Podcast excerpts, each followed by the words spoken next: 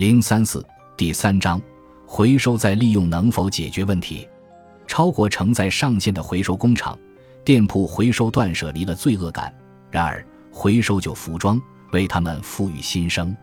最近，我常常在百货商店或服装连锁店的服装盒上看到这样的标语。这是一种店铺回收旧服装，对其进行再利用或是捐赠出去的活动。我藤田。也多次捐过自己的衣物。几年前，我会把自己的旧服装送到瑞典著名快消时尚品牌 H&M 的店里。许多服装店只支持回收自家商品，H&M 却接受所有品牌的服装。带去一袋旧衣服，能在店里换到一张五百日元的优惠券。这一服务似乎至今依旧存在。记得有一次，我带着满满一袋旧裤子和旧毛衣过去，换来了两张优惠券。不禁喜形于色，还觉得自己很走运。过去我在垃圾处理日里扔掉旧衣服时，因为觉得浪费，总是不太舍得，有时候还会把它们送到二手服装店去。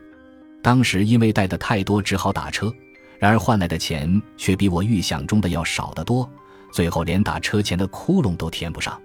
后来为了能把旧衣服多卖点钱，我想预先把它们送到洗衣店去洗洗。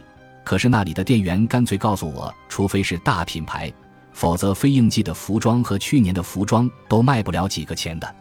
当时煤炉 Mercury 这款 App 还未出现，我不禁泄了气，感觉自己想把旧衣服拿去换钱的初衷本身或许就有问题。我再次纠结起旧衣服如何处理的问题，后来干脆任由它们堆积在了纸箱和衣柜里。其实，身为消费者，我非常感谢门店的回收活动。这样一来，我就能把衣柜里堆积如山的衣服集中在一起进行断舍离了。而且店家宣称会对这些服装进行回收再利用，因此原本萦绕在心中的负罪感也顿时烟消云散。不仅如此，脑海中反而有一种我是在为社会做贡献的想法油然而生，心里豁然开朗。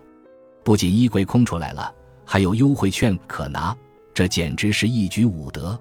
于是我当场用优惠券买了些童装之类的产品，直到买完之后，我才想到咦，我不是去处理衣服的吗？最后怎么反而买了几件？无所谓了，反正不亏。随后便回家去了。